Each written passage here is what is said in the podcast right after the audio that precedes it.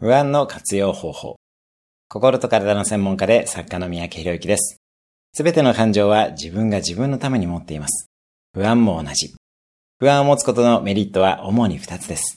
一つは、不安を持つことにより危険な場所に行かず安全でいることができます。リスクを取って挑戦しないコンフォートゾーンに留まっていることができます。当然ながら成長もありません。もう一つの不安の目的は、不安を持つことによりきちんと準備をするということです。準備をすることで成功確率が高まります。いずれにせよ、不安を持つには目的があり、その目的をまずは確認することが大切になります。